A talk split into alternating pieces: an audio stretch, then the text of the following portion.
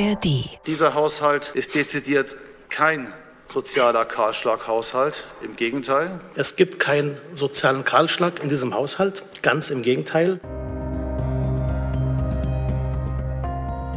Das ist eine hoch unseriöse Finanzpolitik. Es kann nicht sein, dass wir in Milliardenhöhe ähm, Positionen haben, wo nicht klar ist, wie die finanziert werden sollen. Alles, was jetzt entschieden wird, ist Makulatur und steht unter Vorbehalt.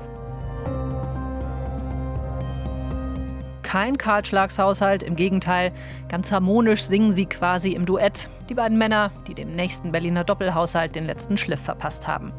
Aber vom Oppositionschor und auch anderen kommen Töne, die mit Harmonie so gar nichts zu tun haben. Und damit herzlich willkommen zur RBB24 Spreepolitik, unserem landespolitischen Podcast für Berlin und Brandenburg. Ich bin Sabine Müller aus der Berliner Landespolitikredaktion. Habemus Haushalt also. Wir beschäftigen uns in dieser Folge mit wichtigen Fragen rund um das fertige Produkt. Außerdem schauen wir mal genauer auf einen der eben schon gehörten Akteure, den Raufbold, wie ihn manche nennen, denn der spielt auch bei einem anderen wichtigen Thema in dieser Woche eine Schlüsselrolle. Und in Brandenburg unternehmen wir eine Landpartie zu einem Bürgermeister mit dieser Botschaft: Geld kann man nicht essen. Aber wir starten in Berlin und bei mir sind Jan Menzel und Sebastian Schöbel aus dem Landespolitikteam. Hallo, ihr beiden. Hi, grüß dich. Hallo, moin. Wir haben hier ja im Podcast in den letzten Wochen und Monaten schon öfter über den Haushalt gesprochen. Am Montagvormittag ähm, haben die beiden Fraktionschefs von CDU und SPD, Dirk Stettner und Raed Saleh, dann jetzt die fertige Fassung vorgestellt. Und in den Tagen davor wurden wir Journalistinnen und Journalisten ja schon mit Positivinfos gefüttert, wo da auf den letzten Metern nochmal Geld zugesagt wurde. Also beim Katastrophenschutz, bei den freien Schulen, beim Kampf gegen Antisemitismus, auch bei der schwangeren Konfliktberatung. Hier mal 8 Millionen, da mal 20, da mal 40. Wo kam denn eigentlich das ganze Geld auf einmal her, Jan? Naja, so ein Haushalt ist ja doch ein relativ komplexes und opulentes Gebilde. Wir reden über 40 Milliarden Euro in Berlin pro Jahr. Das ist schon enorm aufgebläht im Vergleich zu Vor-Corona-Zeiten. Da steckt eine Menge Geld drin, weil auch Steuereinnahmen gestiegen sind, durch die Inflation zum Beispiel. Und in so einem Haushalt kann man immer gewisse Summen bewegen und umschichten. Das haben die Fraktionen gemacht. Das ist auch das übliche Prozedere. Die Fraktionen sind ja sehr stolz und sagen, wir sind Haushaltsgesetzgeber, ist ja auch so laut Verfassung. Und dieses Königsrecht, das nehmen sie sich eben auch. Und dann gibt es immer die Verabredung mit dem Senat, der einen Entwurf für den Haushalt schreibt, dass dann auch die Fraktionen nochmal Hand anlegen dürfen und hier und da die Abgeordneten ihre Projekte, ihre Vorhaben, ihre Schwerpunkte setzen dürfen. Und die Fraktionen haben dafür nochmal eigene Töpfe naja, eigene Töpfe nicht. Es gibt ja nur diesen einen Topf, das, was an Steueraufkommen da ist, was Berlin sonst noch so an Zuwendungen bekommt vom Bund, Länderfinanzausgleich. Das ist ja das, was man als Spielmasse hat, plus Kredite und so weiter. Und da war praktisch immer so ein bisschen was schon eingepreist für die Fraktion und die haben auch nochmal geguckt, wo sie Dinge rausnehmen können, wo es Reserven sind zum Auflösen und das haben sie dann sozusagen auf ihre Tickets gebucht. Also haben nochmal eigene Akzente gesetzt. Genau, das ist sozusagen das Prozedere, wo dann eben auch äh, klar wird, ja, die Parteien sind eben auch wichtige Player, die Fraktionen wollen eben auch, dass sie nicht unter ferner Liefen mitgehen, sondern die wollen sich auch gegenüber dem Senat schon sehr selbstbewusst aufstellen. Das ist nur, äh, weil das hat mich dann auch ähm, Anfang der Woche wieder so ein kleines bisschen überrascht. Das sind ja dann doch pro Fraktion 400 Millionen Euro gewesen, ne? die man, die man, also für die beiden Jahre, ne? Für, für genau, die beiden 24, Jahre, 25. Die sie, die sie quasi selber einplanen können. Ich dachte erst noch tatsächlich, mein Gott, kommen da jetzt 800 Millionen Euro nochmal zusätzlich drauf? Aber dann hat mir Jan glücklicherweise erklärt, nee, nee, das ist natürlich eingepreist gewesen von Anfang an. Also den Kuchen, den Teil vom Kuchen haben sie sich dann zur Seite gestellt, ne Jan? Zumal ja, man muss sagen, dass das Einzige ist ja die, ähm, die eigentliche Luftbuchung, das könnte man ja fast so ein bisschen denken, hier wird nochmal wieder Geld kreiert oder irgendwie sozusagen etwas hergezaubert oder nochmal wieder Verschuldung betrieben. Das ist jetzt bei diesen Fraktionssachen eher nicht der Fall. Das äh, risikoreich sind ja eher diese Geschichten, über die wir auch schon gesprochen haben, dass der Haushalt eigentlich ganz harte Einsparvorgaben enthält dass eigentlich im Haushaltsvollzug, wie das heißt, im Jahr mehr als 1,5 Milliarden Euro eingespart werden müssen, weil das nicht ähm, gedeckt ist, schlichtweg. Das ist ein ungedeckter Scheck. Und da haben die Fraktionen auch tunlichst die Finger davon gelassen, sich diese Aufgabe auf ihren Schreibtisch zu ziehen. Man kann allerdings an dem einen Beispiel freie Schulen, für die ja jetzt auch mehr Geld bereitgestellt wird, also das sind die Schulen, die nicht zum Land gehören, sondern die sind in, in freier Trägerschaft, äh, ganz gut erklären, was wir da in den Vorwochen und Vormonaten vor diesen Haushaltsverhandlungen erlebt haben, nämlich dass quasi täglich irgendwo eine Meldung aufploppte, dass jemand sagte, hier fehlt uns Geld, alles ganz furchtbar, es wird schrecklich die nächsten Jahre, weil im Doppelhaushalt in Anführungszeichen fehlt das fehlt unsere Finanzierung. Und genau äh, diese, diese Lobbyarbeit, die dann ganz viele verschiedene, unter anderem eben auch die freien Schulen für sich gemacht haben, da ging es genau darum, nämlich diese Gelder, über die die Parteien direkt noch ein bisschen selber verfügen können, sich da mit ins Gespräch zu bringen, sich da anzumelden sozusagen und gleich zu sagen, hier medial machen wir mal ein bisschen Druck und dann ist die Chance auch größer, dass man da am Ende noch bedacht wird. Nun hatten wir ja am Anfang des Podcasts die beiden Fraktionschefs Stettner und Saleh gehört, die betont haben, das ist kein sozialer Kahlschlagshaushalt. Eure Einschätzung stimmt es? Ja, ich würde schon, was, was heißt sozialer Kahlschlag? Ich glaube, da, da, muss man, die Opposition sieht das mit Sicherheit anders, äh, weil sie äh, sicherlich Projekte jetzt nicht mehr fortgeführt oder weiterfinanziert sehen, wo sie sagen, das ist ein riesengroßes Problem, da geht der Stadt was verloren. Ähm, aber es ist jetzt nicht so, dass Berlin quasi mit dem neuen Doppelhaushalt so gut wie keine Krankenhäuser mehr hat oder keine Obdachlosenhilfe oder auch zum Beispiel die, äh, die Schwangerenberatung ist ja auch weiter finanziert worden. Auch das haben wir hier im RBB thematisiert, dass äh, auch die natürlich gerüttelt haben mit der, mit der Pfennigdose und gesagt haben, hier unser Geld, äh, wo ist das, wo ist die Finanzierung? Auch das ist gelöst worden, dieses Problem. Ähm, aber klar, es äh, wird natürlich an anderen Stellen wieder gespart. Und Jan hat das hier im Podcast auch schon mal gesagt. Es gibt diese, diese Dunkelziffer, diese dunkle Zahl, die über allem schwebt. Wir wissen jetzt schon, dass all dieses Geld, was in diesem Haushalt für Sachen verplant wird, das wird so nicht ausgegeben werden können, weil tatsächlich noch sehr viel Geld gespart werden muss. Und die, die eigentliche Axt, wird erst später angelegt, glaube ich. Genau, Jan, du hast das eben schon gesagt. Also die, dieser Haushalt, wo man nochmal gesagt hat, hey, eigentlich hier mehr Geld, da mehr Geld, der kommt mit einem ziemlich hm. großen Aber daher. Ja, genau. Das ist diese ähm, Geschichte, dass eben im laufenden Jahr, in den laufenden beiden Jahren, Geld noch einzusammeln ist. Und diese Aufgabe des Geldeinsammelns, die ist nicht wirklich attraktiv. Welcher Politiker verkündet schon gerne, liebe Freunde, liebe Projekte, liebe Schulen, wer auch immer, ihr bekommt dann doch weniger Geld. Das ähm, ist schon die Drecksarbeit des politischen Geschäfts. Und das ist nun der Job der Finanzverwaltung. Das ist nicht ganz unproblematisch, weil es dadurch auch ein bisschen der parlamentarischen Kontrolle entzogen ist.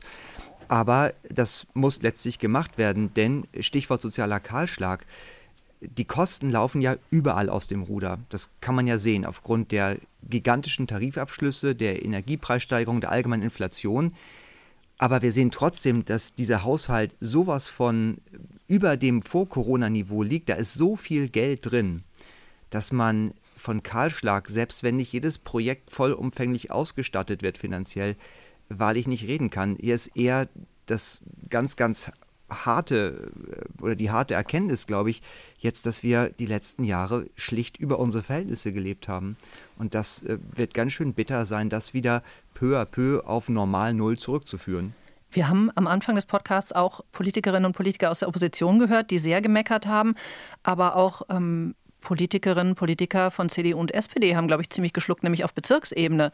Weil was ja auch klar geworden ist bei der Vorstellung dieses Haushalts, ist, dass man an einen Bereich ran will, nämlich wenn die Bezirke bewilligte Stellen haben, die sie aber nicht besetzen können, dann haben die normalerweise in der Vergangenheit das Geld verwendet, um damit andere schöne Dinge zu machen. Das soll in Zukunft nicht mehr möglich sein. Da waren, glaube ich, auch CDU und SPD in den Bezirken nicht so richtig glücklich drüber.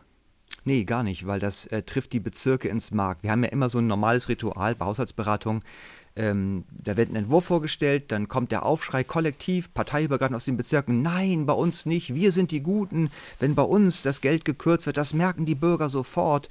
Ähm, ja, dann kommt der Senat, dann kommen die Fraktionen, da wird wieder ein bisschen Geld nachgeschoben, dann ist das Geschrei erstmal wieder vorbei.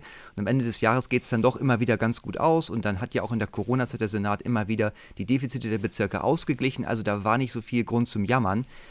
Was jetzt passieren soll, ist aber, dass auch die Bezirke sich ein Stück weit ehrlich machen sollen. Und das hast du ja gerade auch so beschrieben. Bisher war der Mechanismus immer der, die Bezirke bekommen Geld für, für Personal, nehmen das auch sehr gerne an, wissen aber schon, sie können die Stellen gar nicht besetzen, weil es gibt die Ingenieure gar nicht, die irgendwas planen sollen, straßenseitig oder Radwege oder so. Und da geht es um Hunderte, beziehungsweise dann auf alle Bezirke gesehen Tausende Stellen, richtig? Na, wir reden da über Summen, das variiert je nach Bezirk zwischen 8 und zwischen 0 und 18 Millionen Euro im Jahr pro Bezirk. Und wir haben es ne, kann man ja hochrechnen. Also das sind schon beträchtliche Summen. Und was dahinter steckt als, glaube ich, guter Gedanke ist der, dass man sagt, wir wollen da mal so ein bisschen Wahrheit und Klarheit reinbringen. Dass man sagt, also Geld für Personal soll doch bitte schön auch für Personal benutzt werden. Stellen sollen bitte schön besetzt werden. Und wenn das nicht geht, dann gibt es das Geld eben auch nicht. Aber jetzt kommt der Pferdefuß, dann muss man eben auch mit den Bezirken nochmal wirklich ehrlich reden und sagen, okay, ihr habt aber trotzdem Aufträge, dies, jenes, welches zu tun. Dann muss es dafür an anderer Stelle vielleicht nicht so viel, aber auch wieder Geld geben. Aber es ist so ein Prozess, wo jetzt auf allen Ebenen ein Ehrlichmachen, ein Sparen und auch ein, ja, so ein Rangehen an die Strukturen stattfinden muss. Und zu diesem Ehrlichmachen gehört natürlich auch, dass man an diesem Beispiel wunderbar erklären kann, was der Unterschied zwischen Stelle und Personal ist. Und da ist der Senat immer ganz vorne mit dabei, äh, weil die ja selber in der Regel jetzt für die Bezirke ja nicht die, was heißt in der Regel, also nie irgendwelches Personal tatsächlich dann hinschaffen, also Männer, Frauen, die dann in den Verwaltungen arbeiten, äh, aber sie schaffen Stellen. Und das klingt dann immer großartig, wenn sie das vorstellen. Wir haben Stellen geschaffen. Und das klingt so wie, wir haben nicht nur das Geld dafür bereitgestellt, sondern hier sind auch die Menschen, die auf diesen Stellen sitzen sollen. Äh, nur dieser zweite Teil, der fehlt dann immer. Das heißt also, jedes Mal, wenn ein Politiker oder eine Politikerin Politikerin sich hinstellt und sich selbst dafür feiert, Stellen geschaffen zu haben, dann haben sie de facto einfach nur das Geld dafür irgendwo organisiert, was manchmal schwer genug sein kann.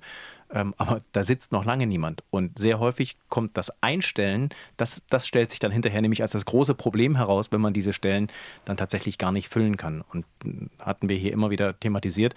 Äh, die Bezirke haben ja diese Stellen nicht besetzt, weil sie zu faul sind oder zu blöd sind, sondern sie schreiben diese Sachen aus und dann kommen die Leute nicht. Mhm. Wir haben jetzt eben schon darüber gesprochen, dass die Fraktionen da nochmal eigene Akzente setzen konnten äh, auf den letzten Metern. Ich würde mal gerne über einen Akzent sprechen, den äh, die CDU, namentlich der CDU-Fraktionschef Dirk Stettner, gesetzt hat, der mit dem nächsten Doppelhaushalt erstmal überhaupt gar nichts zu tun hat, der aber diese ganzen, ja, die Vorstellung des fertigen Haushaltsprodukts eigentlich relativ überlagert hat. Denn Dirk Stettner, die CDU, irgendwie vielleicht auch die Koalition an sich, also auch die SPD im Boot, äh, eine Magnetschwebebahn für Berlin. Und ich weiß, Sebastian, äh, da, Monorail. Monorail. Ich, ich weiß, dass Monorail. vor allem du äh, dich für solche Ideen begeistern kannst. Äh, kann ich ja. Äh, also ich kann mich für, für technische Lösungen, für große Probleme immer begeistern. Äh, bei dieser Lösung frage ich mich, ob wir sie brauchen. Ähm, und ob das wirklich so gut durchdacht gewesen ist. Wir können ja über die Details gerne sprechen. Aber klar, es klang erstmal total großartig. Äh, Berlin soll eine Magnetschwebebahn testen und mit Testen geht ja dann eigentlich immer auch einher. Man macht das ja nicht aus Juxendollerei, sondern man will das wirklich auch haben. Und da soll also jetzt diese diese Technologie, die gar nicht wirklich neu ist, sondern die gibt es ja schon eine ganze Weile, soll also hier dann in Berlin ausprobiert werden. 80 Millionen Euro ähm, hat Herr Stettner dafür veranschlagt. Äh, das Für eine 5 bis 7 Kilometer Strecke, hat er gesagt. 5 bis 7 ne? Kilometer. Äh, dann, dann geistert dann noch die Bezeichnung in der Innenstadt wo dann schon meine Ohren leicht schlackerten. Ich wohne nicht in der Innenstadt und frage mich erstens, wo ist da der Platz und zweitens, brauchen die jetzt wirklich? Warum kriege ich die nicht? genau. Hast du dich gefragt? Ich, genau, also warum dort? Ähm, und, ähm, und ganz viele Fragen stellen sich noch bei diesem Projekt und nicht nur zum Preis. Aber zum, über den Preis wollen wir noch mal reden, Jan. Da warst du tatsächlich auch äh, schwer mit in der Recherche dran, weil diese 80 Millionen, das lässt sich wohl nicht ganz halten, oder? Nee, das ist, glaube ich, ein Kampfpreis geworden, würde ich mal sagen, ähm, wo man sozusagen aggressiv Werbung machen wollte und dann mal mit der Hausnummer reingegangen ist. Und wenn man dann ein bisschen tiefer bohrt, das kann man ja tun, weil es gibt ja nur, das ist ja auch interessant, nur einen einzigen Anbieter, der in Frage kommt für dieses Produkt anscheinend in Deutschland, die Firma Bögel in Bayern, die sich da die Technik offenbar raufgeschafft hat und die Betonfertigteile als sozusagen, die kommen aus dem Baubereich, dann auch liefern kann für so eine Trasse, die aufgestellt ist. So, ähm, das ist äh, sozusagen das Setting. Und wenn man bei denen mal so ein bisschen guckt, guckt auf der Homepage, und da gibt es auch Broschüren, da sieht man schon, dass die ganz andere Summen aufrufen.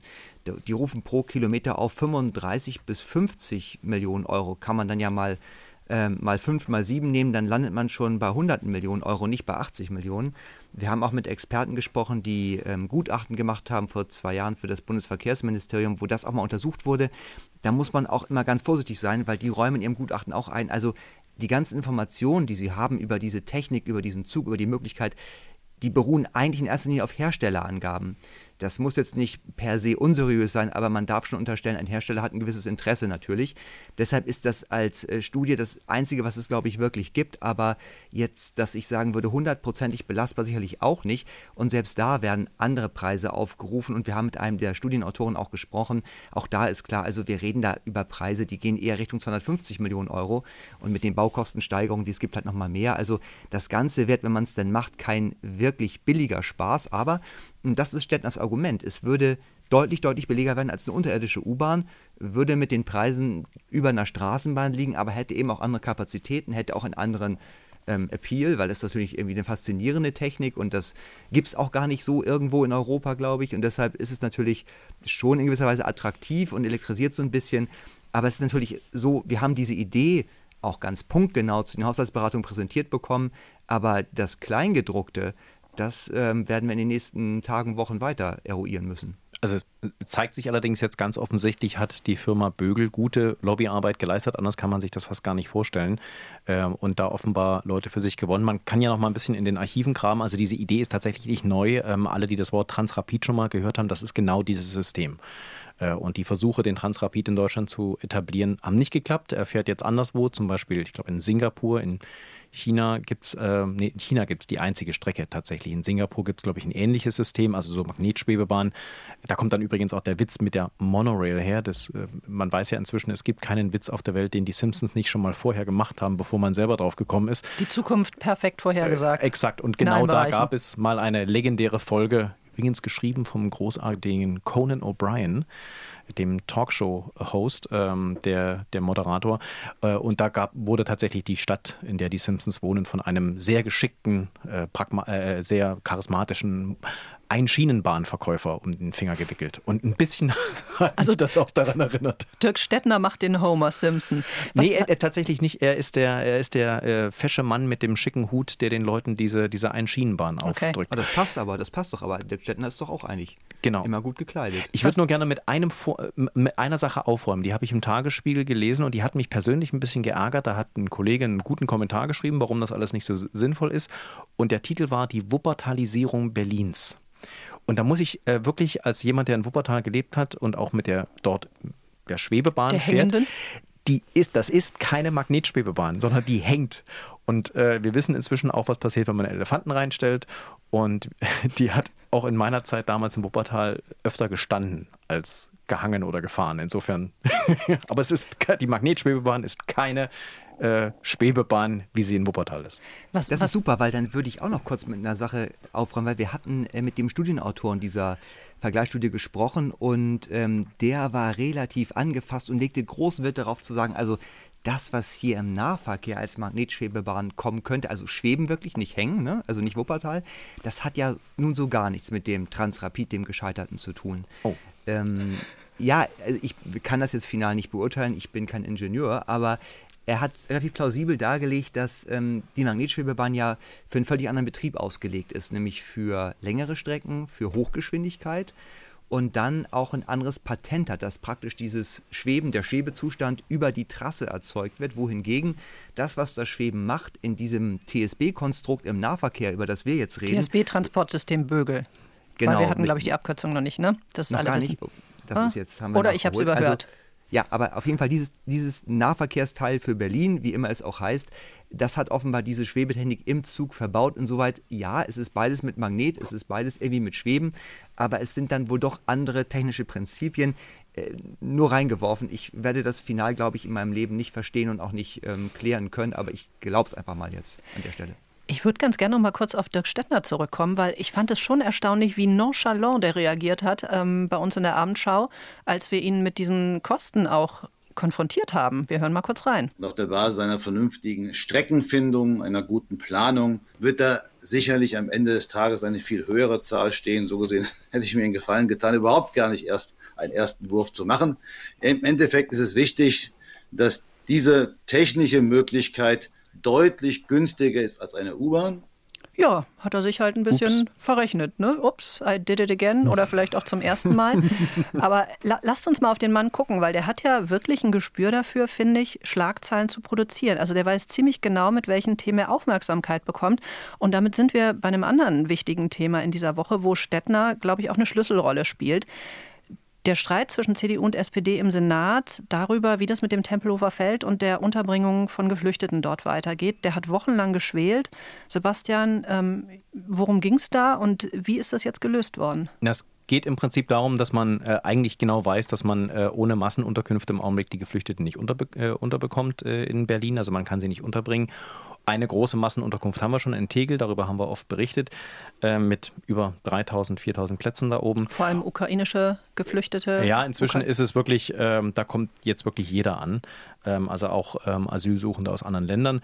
Und eben Tempelhof, der alte Flughafen. Auch da sind inzwischen äh, etliche Plätze geschaffen worden, unter anderem auch in diesen Tempo-Homes, also diesen Wohncontainern äh, direkt auf dem Vorfeld. Und man wusste eigentlich schon lange, man muss dieses, äh, diese Unterbringungsmöglichkeiten erweitern. Und da waren eben zwei äh, Areale auf dem Tempelhofer Feld äh, im Blick. Einmal äh, südwestlich am Tempelhofer Damm, also südwestlich vom Flughafengebäude. Äh, wer das kennt, da unten ist ja auch ein beliebter Eingang in der Nähe vom, von der Ringbahn und ähm, auf der anderen Seite eben am Kolumbiadamm oben im Nordosten äh, des Feldes, äh, direkt neben dem Flughafengebäude. Und um diese beiden Flächen wurde sich senatsintern sehr gestritten, ähm, einfach weil einerseits die Sozialsenatorin gesagt hat, ich möchte keine, eigentlich will ich diese Massenunterkünfte gar nicht haben und jetzt erweitern wir schon die nächste. Die Sozialsenatorin von der SPD, genau, Chancellor Kieseltippe. Chancellor Kieseltippe. Und, äh, an, und dann hat sich das aber wohl offenbar senatsintern noch in eine andere Richtung bewegt, nämlich dass zum Beispiel auch ähm, SPD-seitig äh, man ja durchaus äh, an, dem, an der Idee gefallen gefunden hat, das Tempelhofer Feld am Rand zu bebauen. Und äh, zumindest diese eine Fläche da am Tempelhofer Damm, die ist wohl nicht ganz unattraktiv für genau diese Bebauung. Da könnte man nämlich anfangen, weil da schon planiert ist. Da liegen auch schon die Medien an, also Strom und Wasser und so weiter. Und wir reden jetzt nicht Bebauung für weitere Flüchtlings nee, wir Tempohomes. Von der richtigen Bebauung, dafür muss man natürlich das Tempelhofer Feldgesetz ändern. Das muss man jetzt auch übrigens für die, äh, die Erweiterung der äh, Geflüchtetenunterkunft. Man hat sich jetzt darauf geeinigt, dass man es erstmal nur am Kolumbiadamm erweitert, da weitere Flächen erschließt und dort äh, Unterkunftsmöglichkeiten Möglichkeiten schafft. Und diese Fläche am Tempelhofer Damm, äh, die lässt man im Prinzip frei. Äh, und da steckt natürlich der Gedanke dahinter, dass wenn man tatsächlich irgendwann die Leute in Berlin, die Mehrheit in Berlin auf seine Seite kriegt für eine Randbebauung, könnte man dort loslegen. Das könnte man nicht, wenn dort äh, Geflüchtetenunterkünfte stehen. Was die Rolle von Dirk Stettner angeht, der war ja im Juni der Erste, der überhaupt gesagt hat, wir brauchen da auch wirklich eine Großunterkunft in Tempelhof. Der war dann auch im Oktober und so weiter mit immer noch mal lancierten ähm, Zitaten auch derjenige, fand ich, der wirklich versucht hat, die SPD-Sozialsenatorin zu treiben.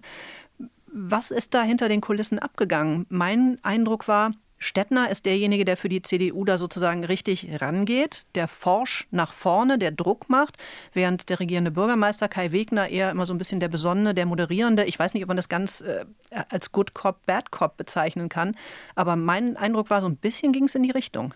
Ja, nämlich auch so war, dass gerade Stettner auch so als Person mit dieser Hemdsärmlichkeit und der, der jetzt sozusagen neu auf dieser Etage der Politik angekommen ist, da nochmal ganz anders reingerätscht und auch vielleicht so ein bisschen Erfahrung noch sammelt wohingegen Wegner ja von Anbeginn an für sich, glaube ich, diese Rolle definiert hat, ich bin so ein präsidialer regierender Bürgermeister. Ich mache auch mal eine Ansage zwischendurch, aber ansonsten ähm, versuche ich doch möglichst ohne großartig anzudecken, alle mitzunehmen, so irgendwie da über den Dingen ein Stück weit zu sein. Und so eine Aufgabenteilung macht natürlich durchaus Sinn. Der Stettner sein Raufbold, hat mir jemand gesagt, der in der SPD-geführten Verwaltung arbeitet, mit ein bisschen Verständnis auch dafür, weil er ja noch relativ Neues in dieser Funktion, aber ich glaube, so ein bisschen genervt auch schon. Aber muss man, nachdem Stettner so laut war und am Ende aber jetzt dieses zweite Areal da eben nicht rangezogen wurde, das, was ja die CDU eigentlich wollte, muss man sagen, dieses ganze Lautsein hat letztlich nicht geholfen, was sich die SPD durchgesetzt hat? Ja, zumindest äh, was die Flächen, die man jetzt tatsächlich erstmal ins Auge fasst, angeht, ja, könnte man ihm das als Niederlage aufschreiben, wobei er das wahrscheinlich so gar nicht sieht, sondern das ist eins von den vielen Feldern, auf denen er versucht, Akzente zu setzen. Ähm, was definitiv funktioniert hat, ist, dass äh, über mehrere Wochen hinweg äh, die Sozialsenatorin Chancellor Kieseltepe von der SPD so ein bisschen als Bremserin in der Frage äh, dargestellt wurde. Äh, inzwischen lässt sich diese Behauptung eigentlich nicht mehr wirklich aufrechterhalten, weil sie hat ihren Punkt gemacht, sie hat ihre Argumente gebracht, sie weiß selber auch, äh, ohne die Massenunterkünfte schafft sie es auch einfach gar nicht. Sie wollte einfach nur klar machen, das ist nicht ideal und wir müssen das dringend ändern. Ähm, aber äh, ich sage mal, dass jetzt diese eine Fläche da auf dem Tempelhofer Feld nicht in Betracht kommt, das wird Herr Stettner dann wahrscheinlich genauso wie die 80 Millionen, die vielleicht dann mehr 250 Millionen für die Magnetschwebebahn werden. Das wird er dann vielleicht auch einfach äh, abhaken und sagen, ja gut, dann, dann halt nicht. Ich hatte auch ein bisschen den Eindruck, dass es auch so ein bisschen darum geht, sich aufzustellen, dass es so ein bisschen so ein Positionsspiel auch war. Denn, denn alle wussten ja die Frage, wie können wir die Menschen unterbringen, das ist ja eine Mammutaufgabe und das ist eigentlich eine kaum zu lösende. Und es war auch vollkommen klar, man kann die Menschen gar nicht adäquat unterbringen. Es wird irgendwie auf Großunterkünfte, auf Zelte, auf wirklich schlechte Bedingungen, um zu leben, um anzukommen, hinauslaufen. Und da hatte ich schon in den Monaten, auch im Sommer und so weiter, das Gefühl, dass ähm, da so ein bisschen ein Spiel einsetzt, bei wem kann man das Problem auch dann sozusagen verorten? Ist es dann die Sozialsenatorin von der SPD, die dafür dann gerade stehen muss, in Anführungszeichen, oder ist das eine Aufgabe, die ist so groß, die landet beim regierenden Bürgermeister und da wurde schon so ein bisschen geschoben, gedreht, gemacht und getan und am Ende, glaube ich, muss man jetzt festhalten, das ist schon eine Sache, die liegt am Ende bei beiden. Sowohl Jansel Kieseltipp ist zuständig, aber auch der regierende Bürgermeister ist in einer Gesamtverantwortung. Das passt so ein bisschen zu dem, ähm, was mir jemand sagte, ähm, mit dem ich letztens sprach, der meinte, naja, es ist ja auch schon wieder so ein bisschen Wahlkampf, wo ich nur sagte, Moment mal, wir haben doch gerade eben äh, sozusagen erst die neue Regierung, aber vielleicht ist es tatsächlich so. Ja, ja, also äh, das ist übrigens nicht nur bei CDU und SPD so, dass das so empfunden wird, sondern inzwischen sagen es zum Beispiel die Linken, die ja in der Opposition sind, auch ganz offiziell. Wir sind letztlich jetzt in einem permanenten Wahlkampfmodus, weil wir diverse Wahlen, wir haben die Bundestagswahlwiederholung, wir haben dann die Europawahl nächstes Jahr, dann kommt schon sehr bald die reguläre Bundestagswahl wieder und dann folgt auch schon sehr bald darauf wieder die Berlin-Wahl. Ähm, all das kommt jetzt relativ Schlag auf Schlag. Das heißt also, eigentlich äh, treten die Parteien jetzt in den permanenten Wahlkampfmodus. Und das merkt man halt auch. Und man hat auch, man merkt ganz klar auch zwischen CDU und SPD, am Anfang sehr auf Harmonie gesetzt. Wir kommen gut miteinander klar. Wir arbeiten besser als die vor uns, die sich dann am Ende nur noch gestritten haben. Also eigentlich nicht mal nur am Ende, sondern eigentlich die ganze Zeit. Äh, und wir machen das besser. Und jetzt setzt natürlich genau das ein, was bei jeder Regierungskoalition passiert. Irgendwann versuchen sich beide Partner irgendwie auch gegen den anderen zu positionieren. Und dann muss man halt auch miteinander streiten. Es ist noch nicht so knatschig wie unter Rot-Grün-Rot, aber es gibt natürlich Differenzen, klar. Wir haben Dauerwahlkampf. Ich finde, das klingt super. Ganz herzlichen Dank euch beiden für dieses Gespräch. Sehr gerne. Sehr gerne. Liebe Spreepolitik-Fans, jetzt möchte ich Sie mitnehmen auf eine Landpartie in Brandenburg.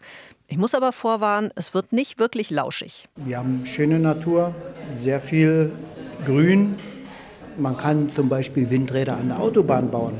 Da möchte ich ein bisschen Aufklärung betreiben. Wir müssen einfach neu denken und unsere Landschaft schützen, trotzdem Energie gewinnen. Man stößt nicht nur auf Liebe oder Gegenliebe. Mein Kollege Hanno Christ aus der Redaktion der Brandenburger Landespolitik des RBB ist jetzt sozusagen unser Reiseführer für diesen Ausflug. Hallo Hanno. Hi. Hanno, du warst am Dienstagabend in Münchehofe, da haben wir ja auch gerade schon ein paar Töne gehört. Wo genau ist das und warum warst du da? Münchehofe im Kreis Darmspree, äh, also wer vielleicht schon mal in Richtung Süden gefahren ist und äh, Barroth, Halbe kennt man natürlich vom großen Kriegsgräberfriedhof, aber eben auch von den schönen Landschaftsschutzgebieten und ähm, genau, Dort war ich auf einer Bürgerversammlung, ähm, die hatte der Bürgermeister angesetzt und der eigentliche Stargast des Abends, sage ich mal, der prominente Gast war der Wirtschaftsminister. Die Münchhofer haben ungewöhnlicherweise eine Abstimmung durchgeführt äh, im September. Und zwar sollen Windkraftanlagen und Photovoltaikanlagen in die Gemeinde hineingesetzt werden oder um die Gemeinde herum, muss man vielmehr sagen. Acht Windräder, um die geht es da vor allen Dingen. Und mehrheitlich haben sich die Bewohner gegen erneuerbare Energien im Landschaftsschutzgebiet ausgesprochen. Das hat wiederum dazu geführt, dass wir damals zum Wirtschaftsminister gefahren sind und der uns ziemlich schnell ins Mikrofon reingesetzt gesagt hat, hm, vielleicht sind die Vorteile der erneuerbaren Energien in Münchehofe noch nicht so richtig angekommen. Das also der hat mehr oder weniger gesagt, haben die es noch nicht richtig verstanden? Ja, okay, ich habe es diplomatischer formuliert, aber genau so kam es tatsächlich an in Münchhof und da haben sie sich gesagt, hm, das finden wir jetzt ein bisschen ärgerlich und über unsere Köpfe hinweg. Ähm, wir laden doch den Wirtschaftsminister einfach mal ein und so kam es dann eben zu der Bürgerversammlung im alten Pferdestall äh, mit etwa 40 Teilnehmern und ja, wir haben uns das Ganze mal angehört. Und wie war die Stimmung so? Also das klingt ja so ein bisschen, als äh, wollten die vielleicht auch so ihr Mütchen kühlen an Steinbach? Es war überraschend gelassen. Ich fand, äh, man hat sich wirklich äh, zugehört äh, und man war von Beginn an sehr herzlich. Der Bürgermeister und der Wirtschaftsminister, die haben sich vorher noch nie gesehen, aber sind sich quasi schon fast um den Hals gefallen oder waren sofort per Du. Also man hat sofort relativ entspannt gewirkt und auch der Wirtschaftsminister hat eingeräumt, ja, okay, vielleicht habe ich mich nicht ausreichend über Münchehofe informiert, denn in Münchehofe machen sie sich schon recht lange Gedanken über, ja, wie können wir denn neue Energien erzeugen. Das heißt, die sind jetzt nicht irgendwie komplett gegen erneuerbare Energien und Fortschritt? Äh, jein, sage ich mal. Also es gibt tatsächlich eine Denkwerkstatt, einen Think Tank. Ähm, die Gemeinde bezeichnet sich selbst, selbst so ein bisschen als Ökogemeinde. Und tatsächlich ähm, gibt es dort Leute, die versuchen wirklich sehr progressiv zu denken. Allerdings weniger über Windkraft. Es geht vor allen Dingen um solche Geschichten wie Geothermie, also die Dinge, die man eigentlich nicht sieht, die aber trotzdem dann für erneuerbare Energie sorgen. Erklär noch mal kurz Geothermie, nur für alle, die es vielleicht nicht genau wissen dass man Wärme mit Tiefenbohrungen beispielsweise aus dem Erdreich herauszieht. Das ist sehr aufwendig. Ähm, da muss man, äh, um einen richtigen Effekt zu erzielen, mehrere tausend Meter tief ins Erdreich und kann unter Umständen, wenn man das entsprechende Erdreich hat, tatsächlich Tausende von Haushalten versorgen. Ist aber sehr aufwendig und teuer und das muss man erstmal, da muss man erstmal jemanden finden, der das auch finanziert. Aber überirdisch bleibt es dann schön. Das war wahrscheinlich der Punkt auch für die Münchehofer, ne? dass sie eben gesagt haben, Windräder und Photovoltaik wollen wir hier nicht stehen haben in unserem Landschaftsschutzgebiet. Richtig, Windräder ist ja schon länger ein ziemlich heißes Eisen hier in Brandenburg. Ähm, es gibt viele Bürgerinitiativen, die sich dagegen ausgesprochen haben und äh, für viel Stimmung auch in den äh, Dörfern gesorgt haben gegen Windkraft. Und da ist vielleicht über die Jahre auch so ein bisschen der Eindruck entstanden, Mensch, in Brandenburg, da äh, stehen sie kollektiv auf gegen Windkraft. Es gibt aber auch Untersuchungen, auch Umfragen von uns, ähm, die mal ermittelt haben, ähm, wie stehen Sie denn zu Windkraft? Sind Sie für den Ausbau von Erneuerbaren, von Windkraftanlagen auch in Ihrer Nähe? Und tatsächlich ähm, haben sich schon vor der Energiekrise, also vor dem Aggressionskrieg Russlands gegen die Ukraine und den ganzen Energieproblemen, die wir dadurch bekommen haben, haben da hat sich schon eine Mehrheit äh, für den Ausbau ausgesprochen. Und ich denke, dass das jetzt nochmal äh, deutlicher geworden ist. Was aber ganz wichtig ist, und das ist an diesem Abend auch deutlich geworden, die Leute wollen mitgenommen werden. Man möchte, dass man mit ihnen spricht und nicht über sie spricht. Und ähm, auch Münchehofer hat da eine Vorgeschichte. Erzähl die Vorgeschichte. Es gibt einen Investor, der dort acht Windkraftanlagen äh, installieren möchte, plus Photovoltaikanlagen und ähm, ziemlich viel verspricht. Also mit der Stromleistung, die diese Anlagen erzeugen könnten, könnte man äh, mehr als 40.000 Haushalte versorgen und natürlich auch eine Menge Geld machen. Das Problem ist aber, dass die Pläne offenbar nicht so richtig gut kommuniziert worden sind. Ich habe mir die Unterlagen von dem Investor auch mal angeguckt. Da steht eigentlich vieles drin und ich war jetzt natürlich nicht dabei bei der ganzen Anbahnung, aber auf der Gemeindeversammlung oder auf der Bewohnerversammlung hatte ich schon den Eindruck, hm, man hat vielleicht nicht ausreichend kommuniziert. Da gibt es schon Schnittmengen und man hat dann auch tatsächlich, es gab auch mal Murren als der Investor, der war nämlich auch da, äh, davon gesprochen hat, ähm, ja, vielleicht haben wir da nicht richtig kommuniziert und dann haben tatsächlich sofort alle gemurrt und haben, ja, genau, darum geht es doch. Ähm, also das ist, glaube ich, eines der Grundmissverständnisse. Äh, du hast eben davon gesprochen, dass man mit äh, Windrädern und Photovoltaik ähm, eine Menge Geld machen kann. Damit meintest du aber nicht nur für den Investor, sondern auch fürs Dorf, oder? Ja, am besten ist eine Win-Win-Situation. Also früher war es so, dass äh, Windkraftanlagen tatsächlich nur von wenigen für wenige gebaut wurden, ähm, dass also tatsächlich nur die Pächter oder diejenigen, die das Land eben verkauft haben, tatsächlich viel Geld verdient haben oder eben selbst eigene Windkraftanlagen ähm, äh, gebaut haben.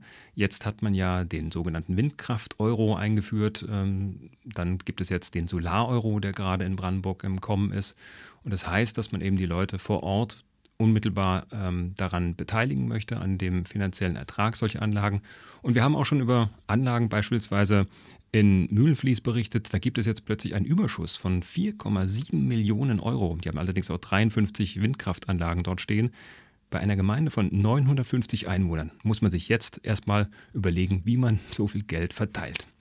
Du hast ja auch den, den Bürgermeister, ähm, Ralf Irmscher, du hast ihn vorhin schon erwähnt, hast du angesprochen ähm, auf diese finanziellen Vorteile, die das bringen könnte. Und da hat er den Satz gesagt, Geld kann man nicht essen. Was heißt denn das? Völlig egal, was uns das finanziell bringt, wir wollen das nicht? Das hat in der Prioritätenliste tatsächlich eher einen, einen nachgeordneten Effekt. Ähm, da war ich auch ein bisschen überrascht, dass diese Anreize, die die Politik gerade schafft, offenbar in Mühlen, in, nicht in Mühlenfließ, sondern in Münchehofe nicht, äh, nicht ziehen. Also beziehungsweise vielleicht sind sie auch noch nicht ausreichend kommuniziert. Das hat der Investor ja auch auf seinen Vorträgen gesagt. Guckt mal an, wie viel Geld ihr damit machen könntet. Tut jeder Gemeindekasse gut. Jetzt ist äh, Münchehofe tatsächlich nicht in der Haushaltssicherung. Der Bürgermeister sagt, denen geht es haushalterisch gar nicht so schlecht. Jetzt sagt der Investor, ja, muss man sich erstmal leisten können. Ähm, es kommen auch vielleicht andere Tage und grundsätzlich wissen auch die Leute, ja, wir müssen über die Energieversorgung neu denken. Die Braunkohle ist endlich ähm, ähm, und wir wollen natürlich Strom bezahlbar halten. Das ist bei den Leuten durchaus angekommen. Und ähm, ja, aber sich den Ruck zu geben, jetzt dann Windkraftanlagen im Landschaftsschutzgebiet, davon ist nämlich Münchehofer umgeben, liegt mittendrin. Das ähm, bringen viele so nicht übers Herz. Und es gibt aber auch da Diskussionen, Mensch, kann man in den Landschaftsschutzgebieten nicht Ausnahmen schaffen, äh, zum Beispiel an der Autobahn entlang. Das ist doch dann kann man vielleicht ein bisschen umwidmen. Also da laufen noch Diskussionen. Ähm, aber es gab auch bei dieser Versammlung tatsächlich Stimmen, die sagen, nee, lasst uns das nicht antasten. Aber da wurde jetzt keine Entscheidung gefällt darüber, ob diese Windräder und diese Photovoltaikanlagen kommen, richtig? Nein, und äh, dieses Bürgervotum ist tatsächlich rechtlich auch nicht bindend. Allerdings haben auch alle gesagt, naja, jetzt wissen wir nicht so richtig, wie wir damit umgehen. Und manche sagten, jetzt sind wir vorher oder nachher genauso schlau, wie wir vorher waren. Aber ähm, man kommt, obwohl es nicht rechtlich bindend ist, auch als politisch Entscheidender an sowas einfach nicht vorbei. Und der Bürgermeister hat auch schon gesagt, kurz nachdem dieses Abstimmungsergebnis bekannt wurde, hat er doch viele Anrufe, habe er viele Anrufe bekommen aus anderen Gemeinden. Er wurde gelobt und Mensch, wie habt ihr das gemacht und machen wir bei uns auch. Das war vielleicht auch so eine Motivation des Wirtschaftsministers, ähm, dass er die Sorge hat, Mensch, das könnte ein Präzedenzfall werden. Das kopieren sich andere Gemeinden und dann haben wir überall im Land nochmal ähnliche Debatten. Und ähm, ja, also ich ähm, tatsächlich wollen die nochmal in den Dialog treten, hat auch der Investor gesagt, vielleicht nochmal die Dinge nacharbeiten, die sie nicht richtig kommuniziert haben. Äh, da sind die Messen noch nicht gelesen, aber ähm, rechtlich, wie gesagt, ist das, was die entschieden haben, nicht bindend und an diesem Abend gab es auch keine neue Entscheidung. Das heißt, die Investoren könnten weiterhin einfach sagen, wir wollen das aber dahin bauen. Der war auch fest entschlossen, dass äh, sie äh, damit weitermachen können. Sie sind auch übrigens auch an anderen Windparks nicht so weit weg entfernt. Ähm, also die glauben noch daran. Das ist allerdings nach wie vor ein sehr kompliziertes Genehmigungsverfahren. Ähm, da ist einiges im Fluss. Der Wirtschaftsminister Jörg Steinbach hat ja, glaube ich, an dem Abend gesagt äh, oder ziemlich deutlich betont, gegen den Bürgerwillen wollen wir da eigentlich politisch nichts machen. Ist das ein Versprechen, was er überhaupt einhalten kann?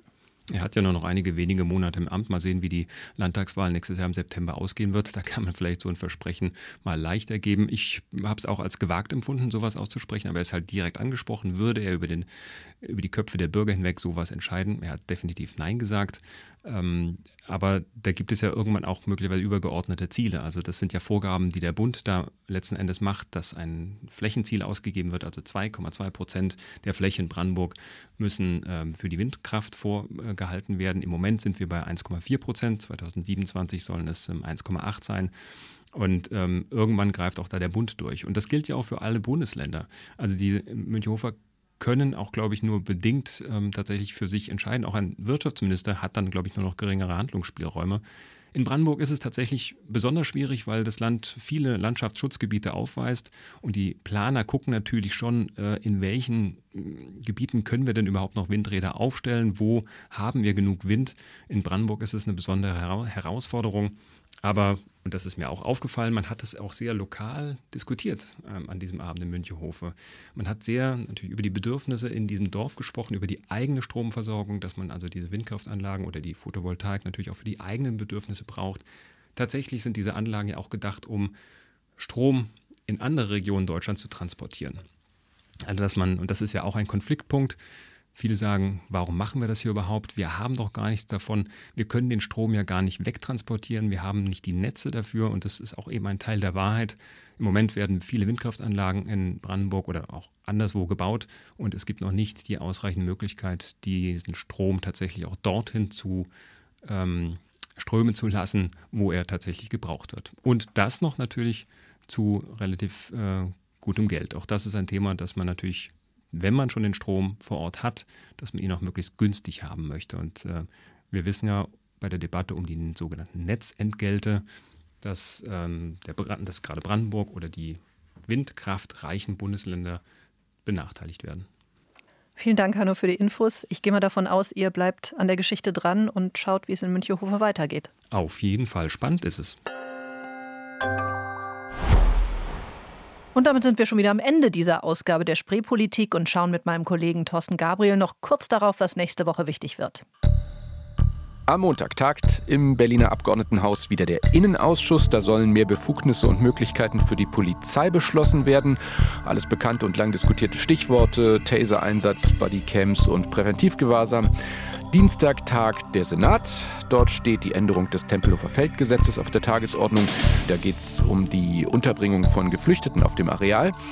Und Donnerstag ist wieder Plenartag. Da tagt das Abgeordnetenhaus. In Brandenburg passiert am Montag genau das, was in Berlin diese Woche schon geschah. Der Landesrechnungshof übergibt dem Landtag seinen Jahresbericht. Am Donnerstag besucht Ministerpräsident Wojtke die Lausitz und schaut sich den Strukturwandel an. Und am Freitag tagt erstmals die Taskforce Holzdorf, bestehend aus Land, Kommunen und Luftwaffe. Da geht es um den dortigen Luftwaffenstützpunkt und die neuen Hubschrauber und das Raketenabwehrsystem, das dort angesiedelt werden soll. So, und ganz zum Schluss habe ich noch eine Podcast-Empfehlung für Sie die vielleicht unnötig ist, weil schon alle wissen, wie gut Dark Matters ist, aber trotzdem der Hinweis, vom Geheimdienst-Podcast gibt es noch bis Ende November neue Folgen. In der ersten Staffel ging es ja um die deutschen Geheimdienste, jetzt um die anderer Länder. Jede Woche ein neuer Fall über Dienste, die die Lizenz zum Töten haben, die schmutzige Methoden anwenden oder spektakuläre Erfolge feiern und damit Weltgeschichte schreiben. Dark Matters, Geheimnisse der Geheimdienste, ist in der ARD Audiothek und überall sonst genau wie auch die Spreepolitik. Und jetzt wirklich als allerletztes, falls Sie Fragen, Anregungen, Kritik für uns haben, ruhig immer her damit. Sie erreichen uns unter spreepolitik.rbb-online.de. Ich bin Sabine Müller und sage Danke fürs Zuhören in dieser Woche.